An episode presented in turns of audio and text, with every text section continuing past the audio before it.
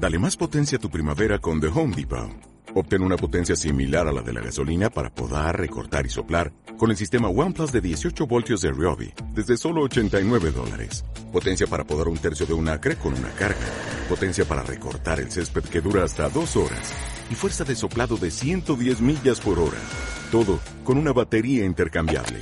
Llévate el sistema inalámbrico OnePlus de 18 voltios de Ryobi. Solo en The Home Depot. Haces más. Logras más. ¿Qué radio? ¿Qué radio? ¿Qué radio? ¿Qué radio? Lo que oyes.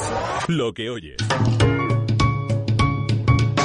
Lubricantes Total patrocina Auto FM. Lubricantes Total. Mantén tu motor más joven por más tiempo.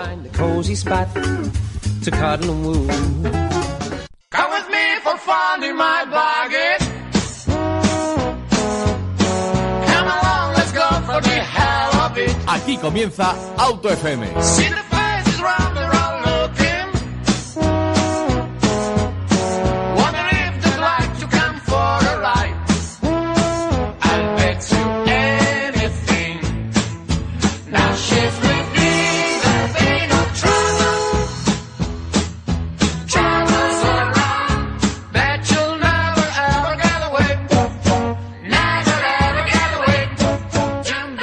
Bueno, pues bienvenidos, bienvenidos a otro programa más, otro, otro ratito que vamos a echar juntos en, Auto FM.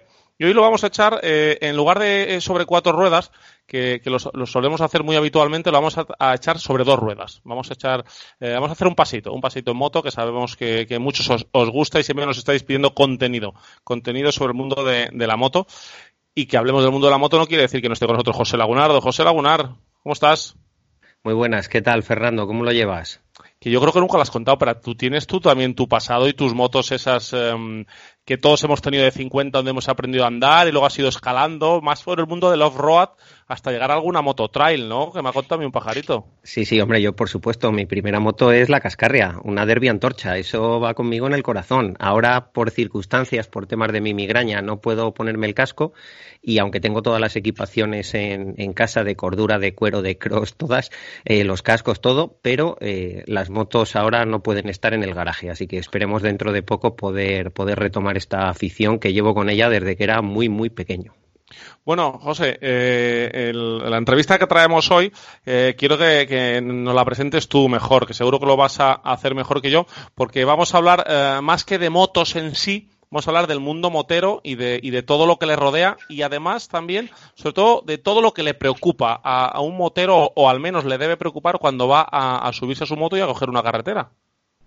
Pues sí, eh, hoy tenemos la suerte de poder entrevistar a una persona que dentro del mundo de la moto, no sé si es necesario hacer presentación o no, porque la mayoría de gente ya conoce a Juan Carlos Toribio. Juan Carlos Toribio es el coordinador nacional de IMU, que es una ONG, Unión Internacional para la Defensa de los Motociclistas. Y Juan Carlos es un activista social por la lucha de los derechos de los ciudadanos. Básicamente, eh, está muy centrado en el tema de la seguridad vial y de la seguridad vial para, para, los motoristas, para los moteros, pero además esto no viene de ahora, porque se especializó en tráfico y seguridad vial por el Ministerio del Interior en el año 1986 y desde los años 80 lleva dando guerra para que todos podamos circular un poquito más seguros por las carreteras. Eh, ha estado en distintas asociaciones, primero estuvo en la Guardia Civil, ha estado en distintas asociaciones, ha formado departamentos de seguridad vial en la Asociación Mutua Motera, Departamento de Voluntariado y Acción Social, Escuela Nacional de Conducción de Motocicletas, el Instituto de Seguridad Vial del Motociclista. Y bueno, hoy tenemos la suerte de tenerlo en los micrófonos de Auto FM. Es castellano, como tú y como yo. Además, vosotros dos sois, sois zamoranos ambos. Así que yo creo que va a quedar una, una tertulia chula en la que vamos a poder conversar tres amantes de, de las motos y un activista de la seguridad vial, tanto en moto como fuera de ella. He de reconocer que es la persona que yo conozco que más sabe de normativas, leyes, reglamentaciones relativas a toda la seguridad vial. Así que seguro que nos va a poder instruir muy bien sobre todas las dudas que tengan nuestros oyentes. Muy buenas, Juan Carlos, ¿qué tal? Hola, buenas, buenas tardes a todos y gracias por, por darnos un poquito de voz en esta lucha, ¿no? Bueno, y, yo feliz, eh, Juan Carlos, porque yo creo que es la primera vez que en, em, mi experiencia en la radio entrevisto a alguien que eh, me está hablando desde una comarca zamorana preciosa que recomendamos a todo el mundo Ribes del Duero. Pues efectivamente, yo creo que la gente tendría que venir a disfrutar de estas zonas rurales deprimidas que además son reserva de la biosfera, ¿no? Pero además de otras zonas de Zamora que son fantásticas y la tenemos muy olvidada, ¿no? Nos gusta hacer turismo mucho más allá de las fronteras y, sin embargo en, nuestra propia nación, en España, tenemos rincones que son maravillosos y además llenos de gente fantástica, con todavía valores espectaculares que vienen de nuestro pasado. Muy bien. Bueno, Juan Carlos, y metiéndonos en, materia, mm, ¿por qué esa preocupación? ¿Por qué eh, Juan Carlos Toribio se preocupa tanto y sabe tanto de la seguridad vial en el mundo de la moto? Bueno, yo tengo que advertir una cosa. Yo creo que no sé, que no sé tanto. Es más, yo creo que sé poco. Me encantaría saber mucho. Yo creo que sé poco. Yo creo que la unión de todos los conocimientos, yo cuando escucho a José Laguna, cuando escucho hablar de materia de la seguridad que él conoce, cuando escucho a mi querido amigo Juan José Alba López, ¿no? y, y escucho a toda esta serie de personas, estoy aprendiendo constantemente de ellos. Entonces, mm, creo que entre todos podemos llegar a hacer algo pero uno solo no tiene ningún conocimiento y además tiene solo una parcialidad de la razón. Por lo tanto, salvando eso, que creo que no soy de los que eh, sepa mucho de seguridad vial, sino de los que puede aportar algo a la seguridad vial, eh, esto empieza cuando en 1986 yo entro en la Corporación de Tráfico de la Guardia jolines, y empiezo a ver pues, que eh, hay cosas que está haciendo la Administración Pública que como Guardia Civil tengo una obligación, la de denunciarlas. Y me dicen que no puedo, que tengo que hacer unos informes. Y yo veo, estoy pensando ahora mismo en, el, en accidentes en el kilómetro 422 de la Nacional 2, un cambio bastante sin señalizar. Familias que se nos mataban de noche impactando contra camiones que venían en sentido contrario. Y, y los jolines, tan difícil es poner aquí unas señales de precisión de adelantamiento pues después de 17 años de lucha como Guardia Civil conseguimos que pusieran unas señales de producción de adelantamiento y, se, y ya dejaron de existir esos siniestros de tráfico tan bestiales que se producían en ese punto. Y hay otros, más, otros muchos más puntos. ¿no? Entonces, al final vas creando un equipaje emocional de lesionados, de víctimas, de lágrimas, de ese olor característico de los accidentes. Fijaros, llegábamos a un accidente de tráfico, y me he pegado 28 años en la ocupación de tráfico Guardia Civil, llegábamos a un accidente de tráfico y solo por el olor sabíamos si era mortal o eh, era, era grave o leve, ¿no? Por el olor por el olor que desprendía esa mezcla de fluidos con la tierra y, la hierba. Y luego tengo que reconocer que yo era muchas veces portuguerista, ¿no? Entonces yo bajaba la pantalla de mi casco de motorista de tráfico, de la agrupación de tráfico, cuando ya nadie me veía y después de haber resuelto en la medida de lo posible los problemas de los ciudadanos, y, lloraba como cualquier otro. Y además, es que se te mueren niños en las manos, manchas tu camisa verde de sangre inocente y, una, y una madre preguntándote atrapada entre los hierros del coche, mi hijo, ¿cómo está? ¿Qué leche es que contestas tú a esa? Es escalofriante, desde luego, lo que nos, lo que nos cuenta Juan Carlos. Y, y, bueno, ese fue el motor, menudo motor, menudo empujón, ¿no? Que te dio todas esas vivencias para, para dedicarte en cuerpo y alma a intentar salvar vidas directamente. Sí, así fue. Entonces, al, final, junto con más compañeros que siempre me han estado apoyando, compañeros de la ocupación del tráfico y de la Guardia Civil que me han estado apoyando y que siempre han estado al lado mío, dándome ese apoyo, pues decidí eh, iniciar una lucha contra un gran coloso, que era la administración pública, para explicarle a la administración pública que hay un pequeño articulito de esos que están escondidos, que muchas veces sirve para la limpieza de los cuartos traseros de un funcionario público, es el artículo 9 de la Constitución española, es la obediencia al ordenamiento jurídico. Incluso en el punto 3 de este articulito está diciendo que existe una jerarquía jurídica y que, por lo tanto, muchas administraciones públicas, haciendo caso omiso a la ley, estaban poniendo en peligro y siguen poniendo en peligro la seguridad de los ciudadanos. Y ahí empezó el, activismo social en esta materia. ¿no? antes había participado en otro tipo de activismo social, pero empezó el activismo social en esta, en materia. Y ya no pude parar, porque a medida que va saliendo más, pues como bien sabe José y seguramente tú, Fernando, pues a medida que vas conociendo más y vas aprendiendo más, pues te vas dando cuenta de más problemas. Y claro que es, intentar solucionar muchos problemas. Sí, que al, final te remangas, tratas de solucionar problemas y bueno, como, no, como, como hay tanto acumulado, no entiendo que no tu labor no, no te aburre, no, no te da tiempo a, parar. Bueno, José Lagunar, bueno, pues em, eh, algo más que añadir para, para, para reflejar un poco ¿no? la personalidad de Juan Carlos, que lo que hace es preocuparse después, después de esos momentos, ¿verdad?, de, que nos ha contado que, que ponen los pelos de punta de lo que ha visto en la carretera Juan Carlos, y como él imagino cualquier miembro de la agrupación de, de, de la Guardia Civil que esté, que esté en la calle. Sí, además eh, Juan Carlos ha remarcado una cosa muy importante y es que una sola persona no es capaz de aglutinar todo el conocimiento como para ser especialista en algo, sino que se necesita aglutinar el conocimiento de diferentes personas para realmente tener un especialista. Y no es que sea un especialista, sino que es un grupo de personas inquietas, motivadas, que cada una aporta su conocimiento hacia buscar un, bien común. Y, le agradezco mucho a Juan Carlos que lo haya expresado así porque me parece fundamental esa, esa humildad con la que dice que él no sabe mucho. En fin, eh, lo que pasa es que cuanto más sabes, más infeliz eres porque más sabes que te falta por, por aprender. Pero yo sí que quería cambiar un, poquito de, tercio para ya dar una pincelada clave eh, justo ahora en esta época en la que estamos viviendo del coronavirus, del confinamiento y preguntarle a Juan Carlos exactamente una duda que, tienen muchas de las personas que usan moto es eh, cómo, cuándo, de qué manera, con qué forma hay que usar la moto ahora cuando estamos en fase 1, cuando estamos en fase 2 o cuando estamos en, en fase 3. Bueno, a ver, eh, sabéis que eh, en, este, en estos días pues, la gran cantidad legislativa ha generado una, una indigestión normativa. Tenemos todos una indigestión tremenda en materia de, de qué podemos hacer y qué no podemos hacer. Pero hay cosas que están bastante claras y una de ellas es cómo nos podemos mover en la moto.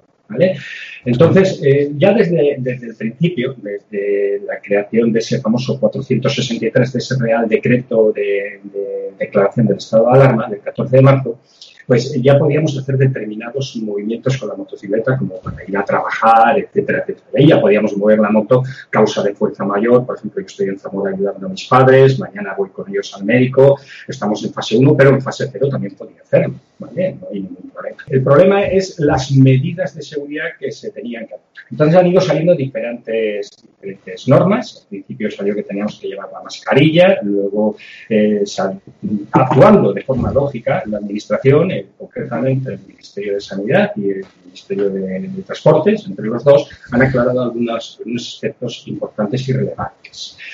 Mirad, si vamos a coger nuestra moto particular, yo no voy a hablar ahora de seguridad, sino voy a hablar de sanidad. Según la norma sanitaria, no de seguridad, porque según seguridad os diría poneros espaldera, poneros coderas, poneros guantes, sombreras, etcétera, etcétera. Pero según la norma sanitaria, si vamos a coger nuestra moto y lo vamos a hacer solos, y es una moto de dos plazas, pues eh, podemos llevar un, integral sin necesidad de llevar mascarilla y sin necesidad de llevar guantes, por norma. Evidentemente, el motorista que no lleve guantes se está jugando las manos, pero por norma. Si la moto es de alquiler, de esas que hay de uso compartido, perdón, de esas que hay de uso compartido, entonces sí que tengo que usar los guantes. Si uso casco jet, sabéis que tenemos tres tipos de casco, el modular, el integral y el jet. Bueno, si uso casco jet, tengo que ponerme mascarilla, ¿vale? Si es la moto de uso compartido. Si vamos dos en uso compartido, tengo que ponerme mascarilla, salvo que pertenezcamos al mismo núcleo familiar, a la misma convivamos juntos, si vivimos juntos, si voy, por ejemplo, con, mi pareja, con mi mujer o con mi padre en la moto y estoy viviendo con él, pues eh, no tenemos que ponernos mascarilla. Los guantes solo son obligatorios para uso compartido. Otra cosa es que los recomendemos como medida de seguridad, pero solo son obligatorios para uso compartido.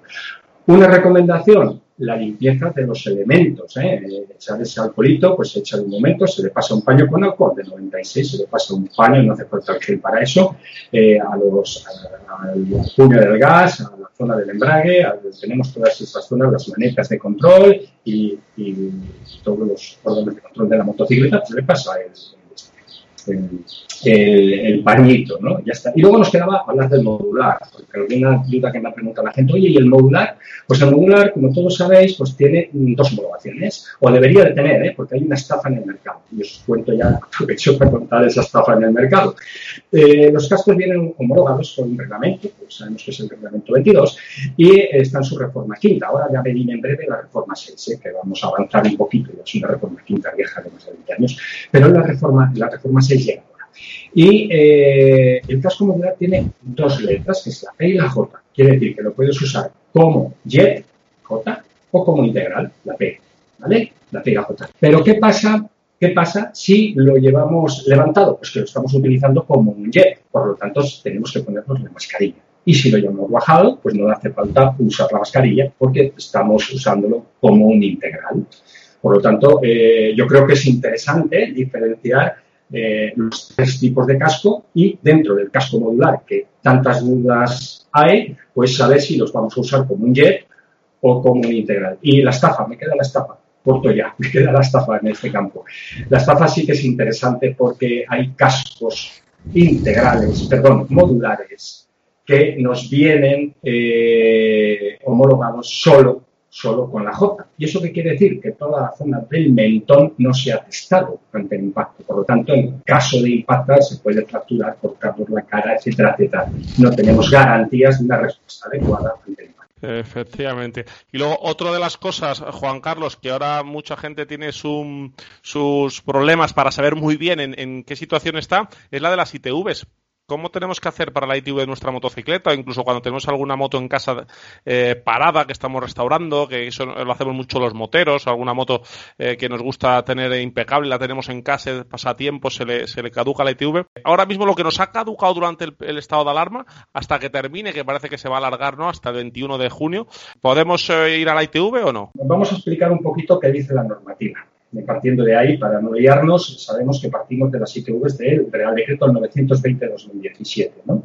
Pero eh, aquí la importancia está en la, norma de sanidad, en la 413, la 430 del 2020, donde se daba una serie de prórrogas. Al principio se dio una prórroga de finalizado el estado de alarma, eso fue anterior a esta norma, eh, se nos daba un mes, ¿verdad? Se nos daba un mes, que quiere decir que si terminaba el 21 de julio hasta el 21 de agosto no, perdón, 21 de junio hasta el 21 de julio eh, no había, podíamos seguir sin pasar la ITV, siempre que se nos hubiera caducado en el periodo del estado de alarma, a partir del 14 de marzo, recordemos ese Real Decreto 463 del 2020, 14 de marzo, ¿eh? declaración del estado de alarma.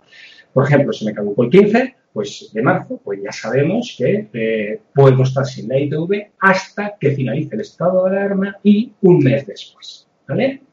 Pero ahora bien, cuando entra en función la, SND, la 413, establece otro criterio y se nos da una prórroga muy interesante que va a razón de 15 días adicionales por semana desde que se nos caducó la ITV. 15 días adicionales por semana desde que se nos caducó la ITV. Por ejemplo, supongamos que la ITV se me caducó el 5 de junio. Pues sí. Acordaros que desde el 14 de marzo hasta el 5 de junio tenemos 12 semanas. Eso quiere decir que tenemos 30 días del mes que hemos dicho que se nos da, más 12 periodos de 15 días. ¿Lo he dicho bien? Sí. ¿Lo he dicho claro? Claro, conciso y, directo. Déjame ahora, eh, déjame ahora, Juan Carlos, que dé un salto hacia la figura del, del, motero. No sé cómo te gusta a ti, Juan Carlos, decir motero, motociclista, ¿cómo, cómo, cómo lo denominas tú? A mí es que me, me, da igual porque entiendo que el lenguaje es un elemento de comunicación y como todos entendemos lo que es un motero, motociclista o motorista, eh, si, fuera, si fuera Sudamérica mm, es diferente, porque un motorista puede ser el conductor de un autobús, pero, pero aquí en España motoristas lo identificamos de otra forma. Entonces, por lo tanto, me da igual. Yo, yo me gustaría, mm, me gustaría que, que, que, hiciéramos un poco, y, y, hablo en, en, primera persona, porque, porque yo también soy motorista, soy motero, tengo, tengo moto, la uso a diario, la uso como, como vehículo de transporte, la uso como hobby, la uso como disfrute, la uso para viajar. A la hora de hacer un poquito de como colectivo, Juan Carlos, y tú en este caso hoy aquí representando a este colectivo, eh, como autocrítica, ¿qué es lo que, más hacemos mal los moteros? Eh, eh, eh, mantenemos la, velocidad, somos prudentes con nuestra equipación a la hora de salir en moto, saber que tenemos que ir equipados. Vamos a hacer un poquito de autocrítica y luego ya vamos a entramos en materia con todo lo que nos encontramos por ahí y que eso sí que no es culpa nuestra. Bien, yo diferenciaría tres tipos de motero, ¿vale? de motorista, de usuario de motocicletas. El primero es el que la usa para, desplazarse como un medio de movilidad eficiente e inteligente, que efectivamente lo es, es un medio de movilidad eficiente e inteligente con ocho razones suficientes para que fuera promocionado por los propios ayuntamientos. El segundo sería el que la usa como tú y yo, para todo, que no entramos al comedor a comer con la moto pues porque hay que subir escaleras. Si no, eh, eh, entraríamos, ¿no? La usamos casi para todo. Y, el tercero es el que la usa como elemento exclusivo de trabajo, como puede ser el motorista de la agrupación de tráfico, la policía, la guardia urbana, o como puede ser el cartero, o puede ser el pixel. Entonces yo creo que hay que diferenciar, porque además se mueven en mundos diferentes con formas diferentes de comportamiento, incluso en el sector de trabajo tenemos comportamientos diferentes. No es lo mismo cómo se comporta un guardia civil de tráfico, cómo se comporta un pixero, a cómo se comporta un cartero. Muchas veces asociados a su modelo de trabajo. Entonces, eh, es complicado establecer para todo el, usuario de motocicletas unas eh, recomendaciones eh, generales para corregir conductas, para corregir conductas. Pero sí podemos decir que, por forma geográfica, que también influye, eh, nos estamos encontrando en determinadas zonas geográficas donde sacude el, sol pues, con muchísima fuerza, pues en una desprotección del motorista importante, y más ahora en verano, que vamos de cara al verano. Por favor, más vale eh, sudar que sangrar. Lo decimos muchas veces, ¿verdad? Más vale sudar que sangrar. La protección es importante porque además Newton no nos perdona. ¿no? Newton nos dice, chicos, esto es la física y esto es lo que te toca. Entonces, eh, yo creo que la protección va a ser importante en el motorista y reduce las consecuencias de los siniestros.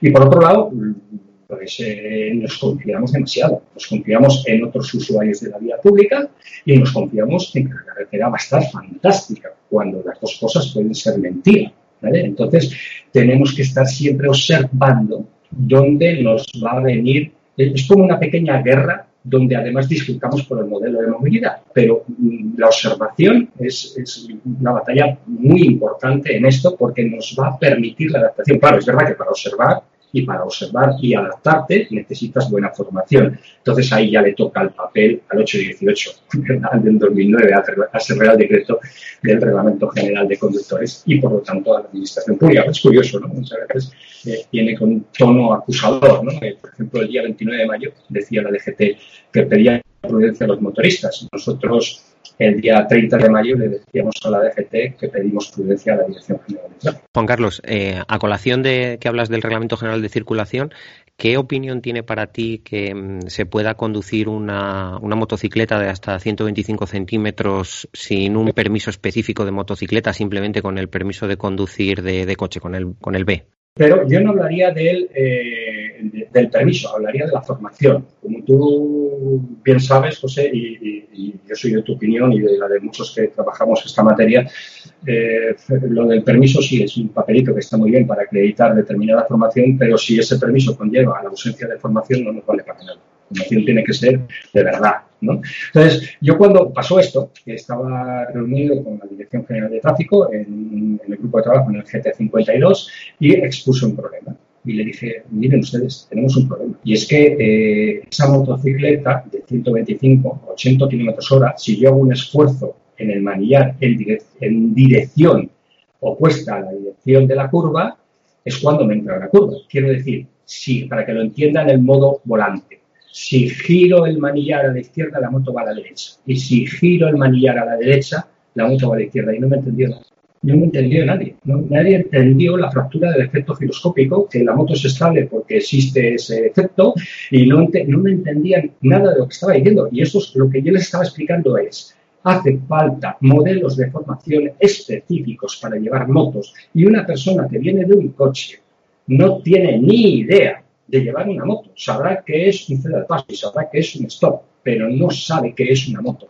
De hecho, fijaros, cuando empezamos a tener ese repunte tan salvaje en Barcelona, en Valencia, en Sevilla, en Zaragoza, eh, como consecuencia de esta autorización del D más 3, pues eh, evidentemente todo el mundo intentaba tapar esa realidad, esa realidad que a fecha actual la DGT teniendo la herramienta para proporcionar datos sobre la incidencia en la inseguridad de ese modelo aplicado de la ausencia de formación en la conducción de 125, pues no lo está haciendo. Bueno, pues ¿qué hacían los, cuando ibas a comprar la moto? Pues ya asustados porque más de un cliente se había estampado contra el escaparate, pues lo que hacían era sacarle la moto a la acera, ¿vale? Y sacando la moto a la acera le decían, nada, ya te puedes estampar en la calle.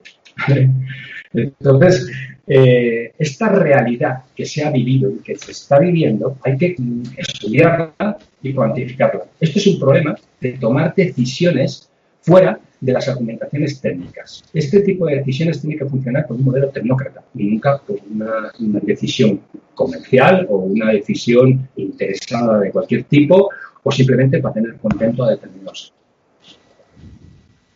Efectivamente, eh, bueno, y dirigiendo un poquito la, conversación, ¿vale? Por, por, por otros um, derroteros, queríamos hablar de uno de los aspectos en los que, en los que más experiencia yo creo que tienes, ¿no? Y que, y que trabajas y que además tienes ahí un canal en, en YouTube que, que luego daremos los datos para que toda la gente quiera seguirte, que es el estado de las carreteras, ¿no? esas cosas que tú ves, que tú denuncias y que luego no son tan fáciles cambiar, aunque muchas veces cuando en más de un vídeo eh, que, yo he visto son obvias, es algo que llegas allí, tú, eh, Juan Carlos, con tu trípode lo pones, te pones delante y dices, mira, el reglamento pone que esto tiene que ser así, así, así, y no está así. ¿Cómo te, ¿Por qué te cuesta tanto luego que, la administración te, te, haga caso?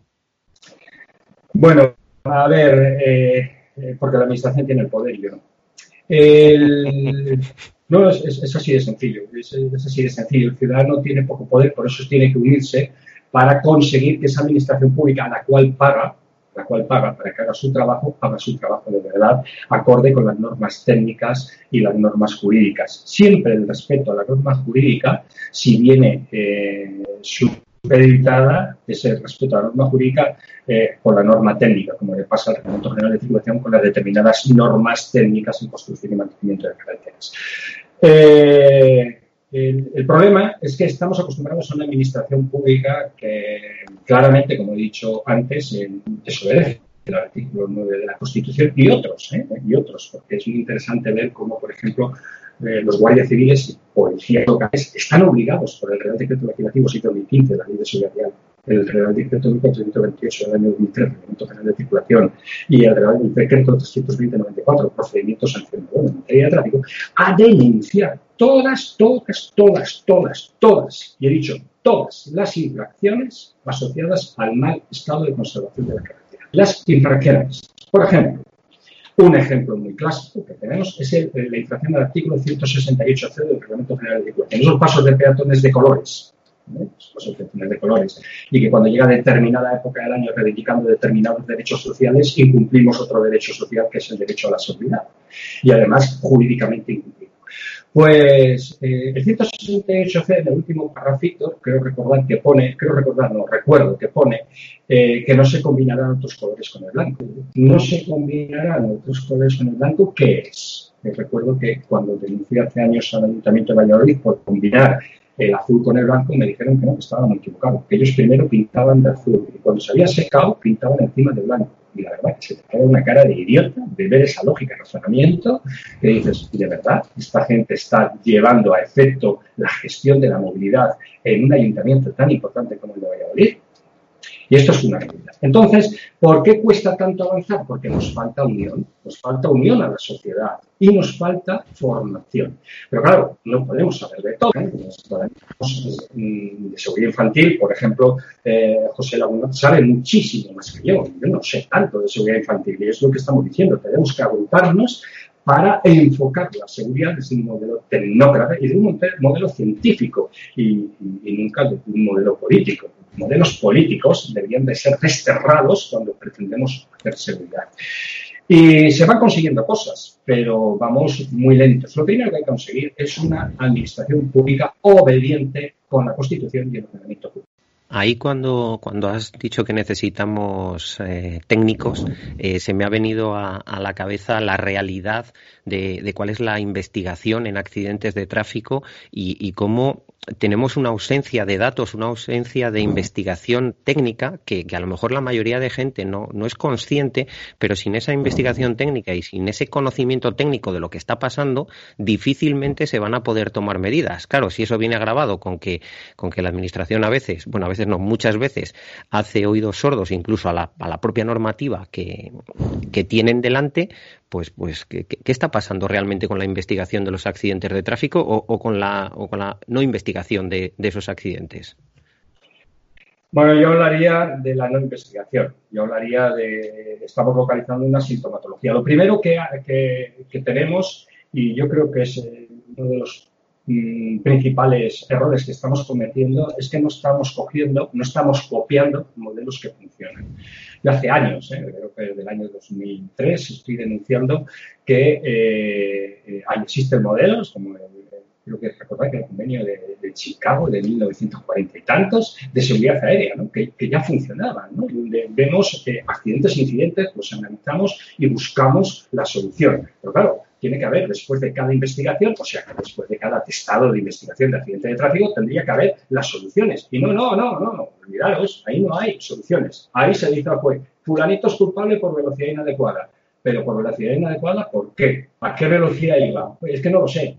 Pero como se ha salido de la carretera y otros no se han salido, es velocidad inadecuada. No, hombre, no. Esos son síntomas. Usted acaba de decirle al juez que esto es un síntoma. Como muchas veces vemos que la autoridad judicial, como dice mi amigo Juan José Alba López, fantástico en el conocimiento de la seguridad vial y la física, como buen catedrático en, en, en, en ingeniería, pues, pues eh, se juzga a Newton. Y dices, Dios mío, se está juzgando a Newton, se están juzgando las leyes de la física. ¿Quién es el que hace esto?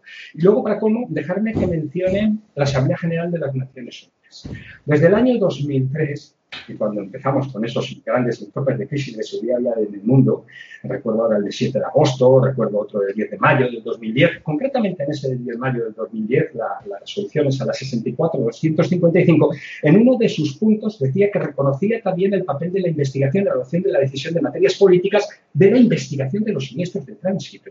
Estaba hablando de la investigación de los, de los siniestros de tránsito. Constantemente la ONU está diciendo, señores, no pueden hacer política de seguridad vial sin saber qué está. Y ahora dejarme que haga mención algo muy especial que voy a sacar en este me gusta.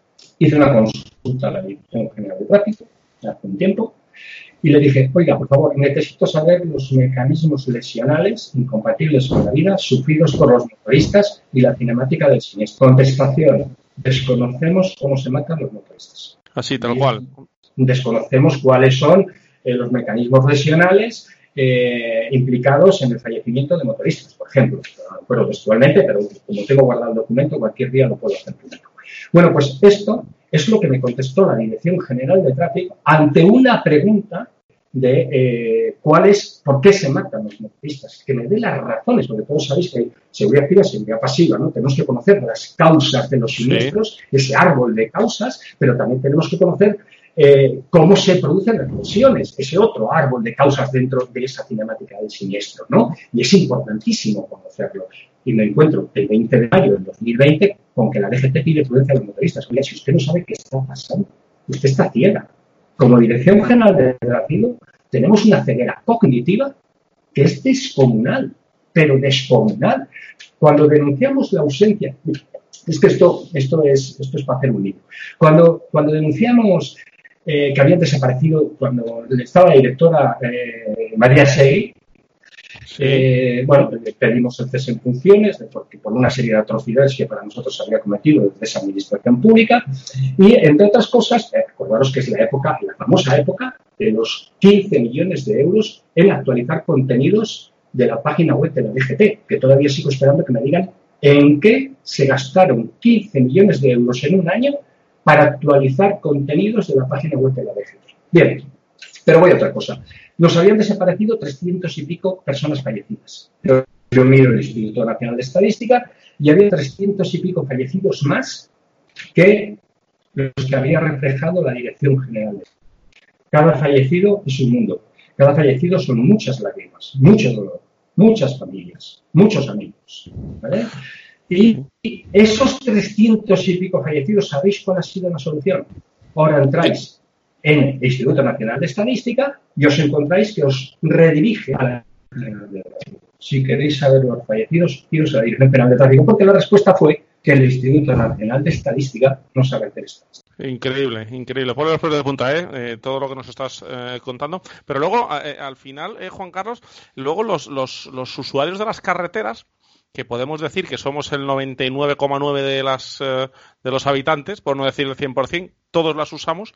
Eh, cuando hay elecciones, cuando hay programas políticos que nos están presentando, es muy difícil o muy raro, o, no recuerdo nunca, que, que, reclamemos nosotros una serie de, de atención por parte de la Administración. ¿No crees que también por parte de, la población en general a veces no, tenemos esa conciencia de que, de que invertir en seguridad vial es salvar vidas? Sí, bueno, eh, yo entiendo que hemos llegado a asumir los siniestros de tráfico, los hemos llegado a asumir como un pago más a, la movilidad, ¿no? Como lo decimos muchos, ¿eh? Decimos eh, muchos, estamos con el discurso de que estamos asumiendo que nos tenemos que matar en carretera porque al final Fijaros, en vez de la causalidad, hablamos con un discurso de la, casualidad. El problema es cuando ese discurso te lo encuentras en un documento de la propia Dirección General de Tráfico. La casualidad, el azar. Oiga, déjese de radios con el azar. ¿vale? Aquí existen causas. Bueno, entonces es verdad que el ciudadano eh, se ha conformado. Entonces, eh, eh, esta actitud de rebeldía que desde la Unión Internacional para la Defensa de Motoristas tenemos no es que seamos antisistema sino que queremos mejorar el sistema. Si somos pro-sistemas, si entendemos que tienen que existir sistemas y que está la teoría de los sistemas complejos, y es que es fundamental para todo. Pero, evidentemente, mm, estamos disconformes con el modelo que hay. Estabas hablando de época electoral. A mí, déjame que, que haga un poquito sangrar esa herida. Me preocupa, me preocupa cuando encima el discurso es lo contrario, cuando vemos esas pegatinas tapando señales de vota a determinado partido político. Oiga, ¿no tendrá otro sitio donde poner la mierda de la pegatina que en una señal de tráfico? No, no puede tener un poquito más de educación y retirar eso de esa señal de tráfico, que entre otras cosas puede ser y llegar a ser un delito al 385.1 del Código Penal. ¿vale?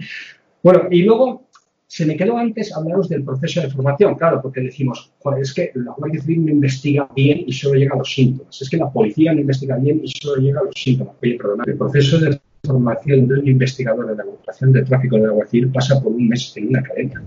¿Vale? No le deis más vueltas. Toda la investigación de accidentes de tráfico se basa en la investigación del ciudadano conductor muy pocas ocasiones un poquito de formación sobre estado de vehículo y nada de formación sobre estado de conservación de la carretera. Si yo preguntaba a Guardia Civil, oiga, dígame, el 31 de agosto de 1987, ¿eso de la 8.3 c qué es? Y estamos hablando de una norma importantísima de la señalización de obras.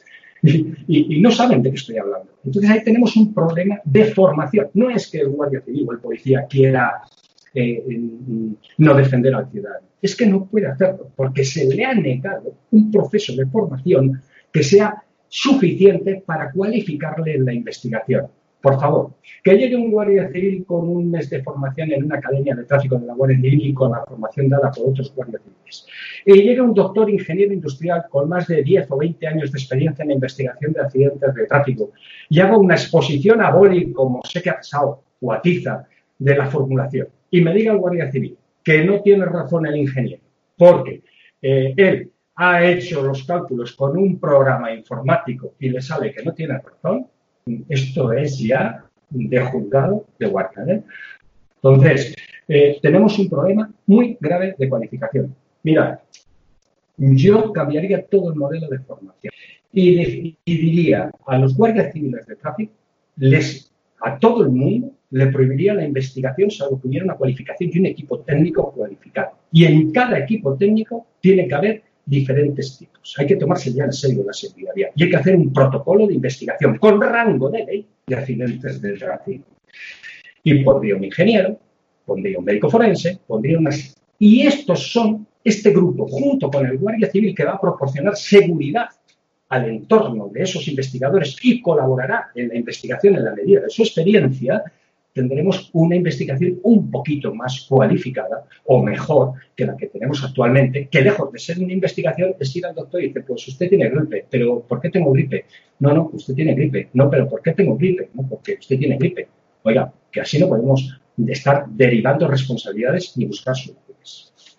Y, algo que yo creo que va a ser digno de estudio y ojalá en algún momento se cambie el, rumbo de la investigación técnica y, vaya un poco por la línea que tú propones y que, bueno, no propones solo tú, sino proponen prácticamente todos los expertos.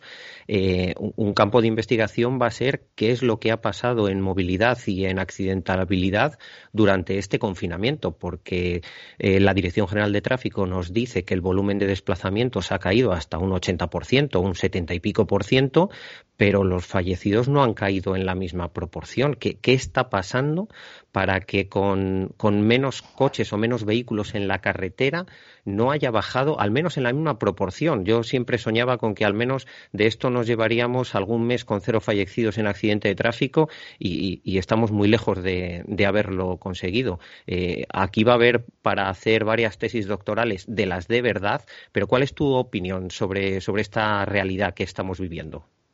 Bueno, ya sabes que como técnico, como no tengo la información suficiente, no puedo responder de forma objetiva a esa pregunta. Sí puedo decir que mi opinión es que la DGT no tiene ni idea qué ha pasado, pero efectivamente tienes toda la razón. hay muchos más fallecidos en términos relativos y muchos más accidentes en términos relativos de lo que debería de haber habido. Por lo tanto, la Dirección General de Tráfico, el fracaso, fracaso cuando hay accidentes de tráfico, el fracaso es de, la entidad encargada de reducir esos accidentes. Deje usted de derivar la responsabilidad siempre a los ciudadanos. Haga su trabajo busque soluciones. Y aquí, como tú bien estás apuntando, pues entiendo que no está haciéndose una investigación en condiciones y no sabemos qué ha pasado, pero sí sabemos que tenemos el indicador, hay un crecimiento, tenemos un indicador, ¿vale? Y a partir de, ese, eh, eh, de, ese, eh, de esa alta siniestralidad que pesa el confinamiento, hemos estado comprobando, pues tenemos que averiguar por qué está sucediendo. Por ejemplo, el mes de mayo el mes de mayo, este famoso mes de mayo que ha terminado la DGT diciendo su famoso discurso que pide prudencia a los motoristas y nosotros hemos respondido sin terminar el mes de mayo, el día 30, que pedimos prudencia a la Dirección General de Tráfico. Tenemos, y, además es un dato que todavía no ha salido a la luz, lo publicaremos en breve, pero tenemos 22 fallecidos en accidentes de moto y al menos, al menos como mínimo, conocimiento del, del, Departamento de Seguridad Vial de IMO, y eh, 100, 100 heridos. 122 víctimas de accidentes de motor en, el mes de mayo. Y parte del mes de mayo teníamos una relativa movilidad. Sabéis que la movilidad está limitada todavía al entorno eh, provincial, a la zona sanitaria, ¿no? Por lo tanto, eh, no tenemos una gran movilidad todavía. Eh, ¿Es mayor que el año pasado? No, no.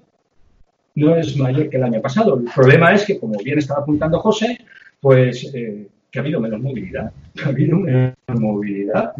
Y tenemos 100, 122 víctimas de accidentes de tráfico. Y aquí sí que tenemos algo que me preocupa mucho. Sí que hemos localizado algo que me preocupa mucho. Sabemos que la salida de vía es el accidente más letal que tiene el motorista, el que más veces mata, ¿eh? contado de esta forma, el que más veces mata. Pero es que en esta ocasión eh, normalmente siempre es el que menos veces se produce, pero el que más veces mata. Y en esta ocasión es el que más veces mata, se mantiene esto, pero se ha producido muchas más veces que otras veces. Y yo tengo una teoría que no pasa de ser, bueno, ni siquiera es teoría, es una hipótesis, dejadme que lo plantee solo como hipótesis. Creo que tenemos, estamos en modo pantalla. Y el modo pantalla quiere decir que estamos con el móvil, la tablet, los ordenadores, eh, mirando tan cerca y nos hemos acostumbrado a una velocidad del paso peatonal que cuando nos subimos en una moto seguimos mirando muy cerca. Cuando hay que lanzar la mirada lejos. Acabamos de publicar un vídeo en Desterrado pidiéndole a la gente que lance la mirada lejos. Porque creemos, creemos, y estoy diciendo que es solo una hipótesis, no llega ni a teoría, pero creemos que estamos en modo de mirar cerca de hecho, veremos a ver qué pasa ahora con los oculistas todo este tiempo del desgaste que hemos tenido durante el confinamiento y del uso excesivo de las nuevas tecnologías en pantallas. Bueno, Juan Carlos, y una pregunta que yo me toca en primera persona. Yo tengo un niño de siete años y bueno, pues ya ve las motos y bueno, pues quiere acercarse a ese mundo. ¿Cómo, cómo ves tú? ¿Cómo, cómo, ¿Cuáles son las recomendaciones o cómo tú crees que deben acercarse los, los menores al mundo de la moto? Bueno, eso es uno de los deberes pendientes de, eh, de estudiar la realidad y seguridad de un niño en una motocicleta, no solo por su resistencia o, su comportamiento ante el impacto, que José sabe mucho más que yo de esto, sino eh, porque eh, las aceleraciones, las formas de agarre y seguridad que tenemos en las motocicletas, etcétera, etcétera, nos puede acarrear una serie de problemas de seguridad. ¿no? Eh, la ley sí, la ley dice que a partir de los siete años, que si el niño llega a los reposapiés, etcétera, etcétera, pues que lo puedes llevar. Pero claro, eh, yo no estoy viendo padres que, o, mamás, si, lo puedes llevar si eres padre o tutor, perdón, ¿eh? si eres padre o tutor. Si no, tienes que esperarte a, creo que son los 12 ahora mismo. Entonces, eh, si eres padre o tutor lo puedes llevar, pero tiene que llegar con los pies a los reposapiés. Es la única condición. Puede ir el niño en pantalón corto, puede ir en mangas de venir a hacer baloncesto y con el, con el, con el casco puesto y el casco que a veces le viene grandísimo, que ves al niño que, se va a estropear el cuello y todo. ¿no? Entonces, eh, ¿qué, hay que hacer? Lo que hay que hacer, de nuevo, y apelo a, la dignidad moral, que es investigar. Investigar si el niño puede soportar determinadas aceleraciones, investigar si el acceso a la segunda plaza para un infante es suficiente, cosa que dudo en muchas ocasiones que sea suficiente para un infante, porque acordaros, fijaros, para homologar una segunda plaza te hace falta unas asaderas, un sitio donde cogerte, ¿no? Si no, no te dejan homologar la segunda plaza, ¿no? Entonces, eh, ¿veis esa tira que pasa por encima del asiento? Esa tirita que pasa por encima del asiento que parece que no tiene ninguna misión. Sí. Bueno, pues esa, esa tirita que veis por encima del asiento, que no guarda, que parece que no tiene ninguna visión, es la homologación de la segunda plaza. Eso quiere decir que la segunda plaza, en vez de agarrarse a mí, esto es un mundo para tratar. Por eso digo que hay que hacer investigación. Es un mundo para tratar. Vosotros sabéis, en vez de agarrarse a mí, se tiene que agarrar a esa tirita que hay ahí entre mi culo como conductor y, eh, y, el, pasajero. Entonces, se agarra ahí y mm, ¿queréis que acelere con la moto y ese resultado? ¿O lo imagináis? ¿Vale? Entonces, eh, hay, hay, o lo imagináis, ¿verdad? Entonces hay que solucionar problemas y hay que solucionar problemas desde la investigación. Ahora mismo tenemos un problema de seguridad de infantes en motocicleta. Hay que buscar soluciones, hay que buscar si es preferible con arneses especiales que sean capaces de determinar energía, no compartir trayectoria, porque eso es otro riesgo, etcétera, etcétera. Hay que buscar si a lo mejor una maleta detrás, un cofre, ¿no? Puede, de determinadas características, puede evitar que el niño se desplace hacia atrás y se pueda caer hacia atrás. Hay que buscar una serie de cosas, pero, por supuesto, todo parte desde la investigación. No podemos regular sin investigar. Y lo que ha pasado durante años es que se ha regulado, se han hecho leyes, en reales decretos sin investigar. Y entonces llegamos a situaciones como esta. Un niño de 7 años puede ir en la parte trasera de una motocicleta sin nada, que luego va a coger el, el, el de su padre o, de su, o del conductor y, no llega, no llega. Hay que buscarle soluciones, ¿no? Y hay que, que si te aflojas un poco el cinturón y se agarra el cinturón, que si pequeños trucos que pueden compensar un poco esa ausencia de normalización en el reglamento y en el seguridad vial. El tema de los infantes es uno de los grandes deberes pendientes en motocicleta. Bueno, Juan Carlos, muchísimas gracias por todo lo que has compartido con nosotros. Sé que tú serías capaz de estar más o menos unas 10 o 12 horas sin parar contándonos muchísimas más cosas, pero el tiempo es, finito y no tenemos mucho más tiempo. Lo que sí, no quiero despedir el programa de Auto FM sin que nos cuentes dónde te pueden encontrar y, y qué es exactamente lo que van a encontrar en esos canales que ahora nos vas a decir. Bueno, eh, todo el que, el que quiera ponerse en contacto conmigo puede hacerlo a través del correo electrónico seguridadvial arroba seguridadmotociclistas.org, seguridadvial arroba seguridadmotociclistas.org. Tenemos una página web y un Facebook, la página web es eh, seguridadmotociclistas.org. El Facebook es eh, IMU, es un Unión Internacional de Defensa Motociclistas y nos podéis seguir porque estamos siendo muy, muy, muy activos desde hace cuatro meses. Ya llevamos 2.000, creo que 2.200 seguidores, una cosa así, en el canal de YouTube.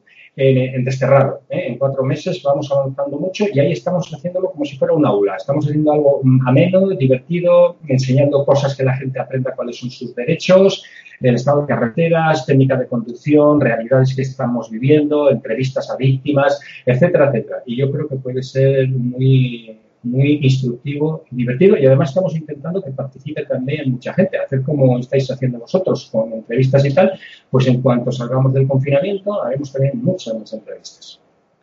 Oye, pues muchísimas gracias. En las notas del programa dejaremos los enlaces a todos esos sitios que nos has dicho. Su tu canal de YouTube Desterrado me parece espectacular. Yo lo sigo desde hace mucho tiempo y se lo recomiendo a todos los seguidores de Auto FM que también echen un, echen un vistazo, incluso a los que no son motoristas, porque, porque se aprende un montón con Juan Carlos Toribio. Así que muchísimas gracias y hasta la próxima entrevista.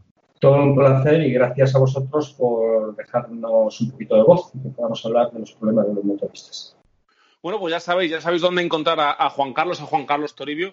Un placer. Eh, la conversación yo creo que muy, muy instructiva con este, con este zamorano, zamorano de pro.